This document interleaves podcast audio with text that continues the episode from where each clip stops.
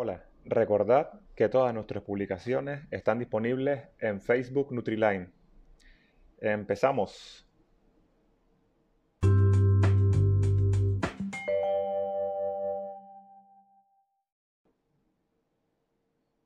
Hoy vamos a hablar de nutrientes contra antinutrientes en la nutrición para los enfermos de Lyme. Todos sabemos las increíbles propiedades para la salud de los alimentos de origen vegetal por un lado, pero por otro hemos oído también sobre los antinutrientes que contienen, que pueden ser perjudiciales para nuestro intestino y salud en general. Pero, ¿cómo es posible? Entonces, ¿cómo o no como vegetales? La respuesta no es blanco o negro, como siempre digo, está dentro de ti.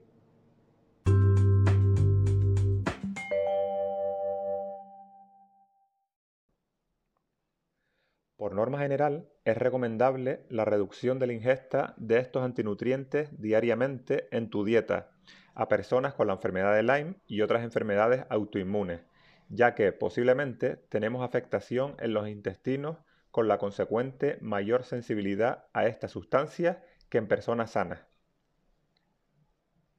Nuestros cuerpos tienen cierta capacidad de digerir algunos antinutrientes de los, alimentos que nos han acompañado evolutivamente por un largo tiempo, como son las frutas, tubérculos, hortalizas y algunos vegetales, pero hay otros, como los cereales y las legumbres, que han formado parte de nuestra dieta no más de 10.000 años, y genéticamente no hemos tenido tiempo para adaptarnos a ellos.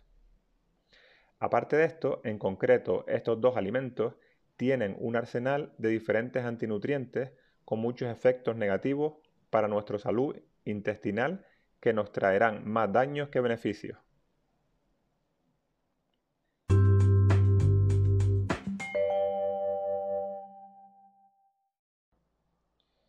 Como ya expliqué en mi anterior publicación, Digieres o Trabajas, cuando tenemos inflamación y permeabilidad intestinal, las proteínas que no podemos asimilar pasarán a la sangre, pudiendo causar reacciones autoinmunes.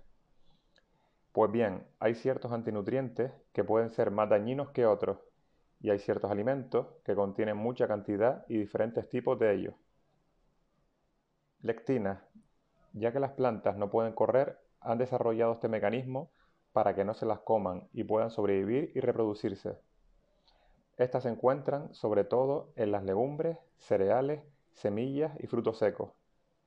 En menor concentración se encuentran en otros vegetales de hoja verde y hortalizas, dado que estas sustancias se encuentran en la semilla de la planta y por lo tanto en estas bajas concentraciones las podríamos tolerar. Inhibidores de enzimas digestivas, las cuales disminuyen la absorción de ciertos nutrientes reduciendo la producción de ciertas enzimas en el sistema digestivo. Estas sustancias se encuentran en cereales, pseudocereales, productos lácteos y legumbres. Fitatos, sales de ácido fítico, se usan para almacenar minerales para la planta. Estos reducen la absorción de minerales como el zinc, el magnesio y se encuentra sobre todo en, en las legumbres y cereales pero también en frutos secos y semillas. Ciertos animales, como las ratas, disponen de la enzima para digerir el ácido fítico, pero los seres humanos carecemos de esta enzima, por lo que no podemos absorberlo adecuadamente.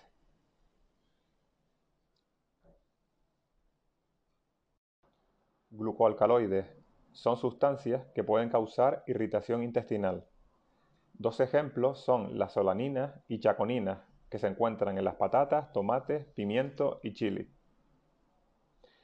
De ahí la importancia de reducir o eliminar, dependiendo del estado de cada persona, los alimentos de origen vegetal con más densidad de estos antinutrientes, sobre todo los cereales y las legumbres. Y ustedes se preguntarán, ¿y las semillas y los frutos secos, que también son altos en antinutrientes? Bueno, estoy generalizando mucho y no todos son iguales, pero aunque estos también tengan antinutrientes en el caso de los frutos secos, los comemos normalmente en menos cantidades que los cereales, por ejemplo, por lo que si nos encontramos bien no habría problema en comerlos con moderación.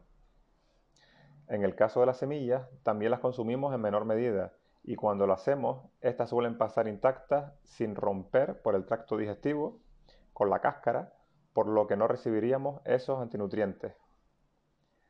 También nombrar que hay diferentes técnicas de remojo y cocción que pueden reducir los contenidos de estos antinutrientes. Nunca los elimina totalmente, pero sí los reduce significativamente. Por lo tanto, se podrían introducir, por ejemplo, legumbres y algunos determinados cereales, no todos, cuando la persona se encuentre bien y los tolere, empleando técnicas, las técnicas comentadas anteriormente, pero bajo mi punto de vista que no forme parte de nuestra alimentación diaria. ¿Por qué funciona la dieta macrobiótica para muchos entonces? Se preguntarán algunos. La cuestión es que utilizar las técnicas de remojo ya le estamos quitando la mayor parte de los antinutrientes a las legumbres, cereales y frutos secos, sumado a los vegetales fermentados que consumen y algas que contienen muchas propiedades nutricionales y terapéuticas, pues haciéndola correctamente es una dieta muy limpia que puede funcionar también. Todos los tipos de dietas tienen mucho en común, aunque parecen totalmente opuestas.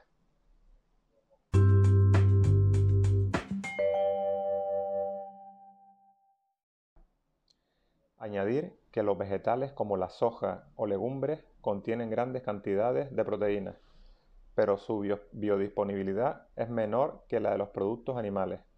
Su perfil de aminoácidos no es tan completo y los niveles de aminoácidos esenciales no están proporcionados con respecto a, los productos animales que nos dan sobre todo aminoácidos esenciales en las proporciones que tu cuerpo necesita. Del 20 al 30% de las proteínas vegetales que ingerimos no las absorbemos por, lo que comenté anteriormente y pasarían intactas por el tracto digestivo pudiendo causar reacciones autoinmunes al pasar a la sangre, en el caso de padecer de intestino permeable. Y una de las cosas que intentamos a través de la alimentación es proporcionarle al cuerpo nutrientes evitando lastres innecesarios. La única forma de absorber las proteínas vegetales de una forma óptima es a través de preparados en polvo proteínicos, obtenidos a través de diferentes fuentes de origen vegetal, las cuales han sido procesadas para tener una alta absorción. Efectivamente, nos darían las proteínas y cantidad de aminoácidos necesarios, pero no quita que no tengan antinutrientes y al fin y al cabo es un producto procesado. Yo recomendaría en los casos que necesitamos el aporte extra de proteínas la ingesta de aminoácidos esenciales, sin sabor ni edulcorantes, ya que estos aminoácidos los absorberíamos directamente sin hacer el proceso de digestión, lo cual nos facilitaría mucho la absorción. ¿Quiero decir con esto que no consuman vegetales? No, para nada. Deberían de formar parte de nuestra alimentación diaria pero sí saber cuál elegir y según en qué etapa de la enfermedad, teniendo en cuenta cuál es la base de los nutrientes más fáciles de asimilar que nuestro cuerpo necesita.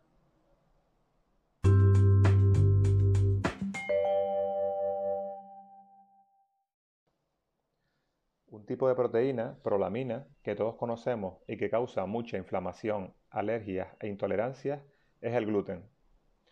Es lo primero que nos dicen los médicos Lyme que quitemos junto al azúcar cuando recibimos nuestro diagnóstico.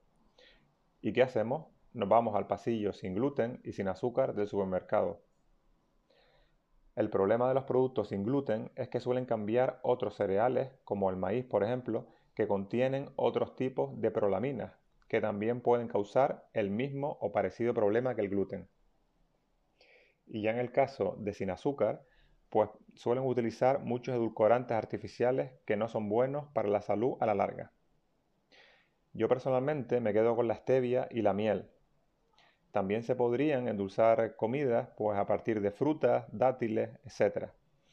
Pero pienso que a la larga lo mejor es cambiar nuestro estilo de vida totalmente y entrenar el, el paladar a otro tipo de alimentos sin sustituir lo que comíamos antes a la nueva versión sana, entre comillas. Inicialmente parece muy difícil e imposible, pero tu nivel de disfrute va a ser igual o mayor comiéndote un aguacate con un filete en tu nueva vida que cuando te comías una pizza en tu vieja vida.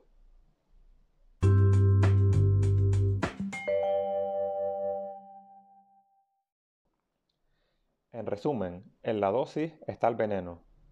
Dependiendo del estado de tu sistema digestivo, podrías incluir más o menos productos de origen vegetal, como hortalizas, exceptuando los tomates y pimientos, tubérculos, exceptuando la patata, y frutas de bajo índice glucémico, sin exceder máximo 3 piezas al día, los cuales tienen menos cantidades de antinutrientes, para poder obtener todas sus propiedades beneficiosas sin padecer las consecuencias de esta, de sustancia.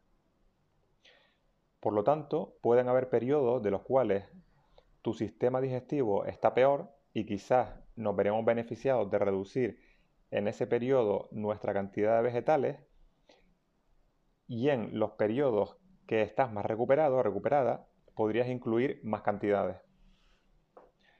Por eso, el éxito de algunas personas con problemas digestivos severos con las dietas carnívoras, al eliminar completamente los vegetales de su dieta con el consecuente descanso intestinal y obteniendo mucha densidad nutricional de las carnes y órganos que consumen.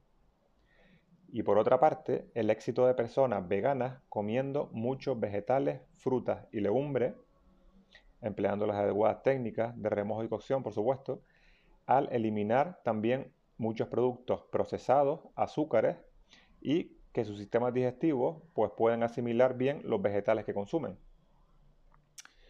Toda dieta bien planteada, sin déficit y que tu cuerpo tolere, te puede llevar al éxito y es la adecuada precisamente para ti. Solo hay que encontrarla. Recomiendo por ello no radicalizarse con ninguna dieta, informarse, experimentar y evitar grupos o movimientos de personas que digan que su dieta lo cura todo y a todos. Es el tiempo que lo cura todo, no la dieta. La dieta es la parte fundamental y elemental que te mejora tu sistema digestivo, te nutrirá y mantendrá nuestra inflamación lo más baja posible para así poder aumentar nuestra calidad de vida en el camino hacia nuestra recuperación y darnos las herramientas necesarias para que tu tratamiento sea lo más efectivo posible. Empodérate.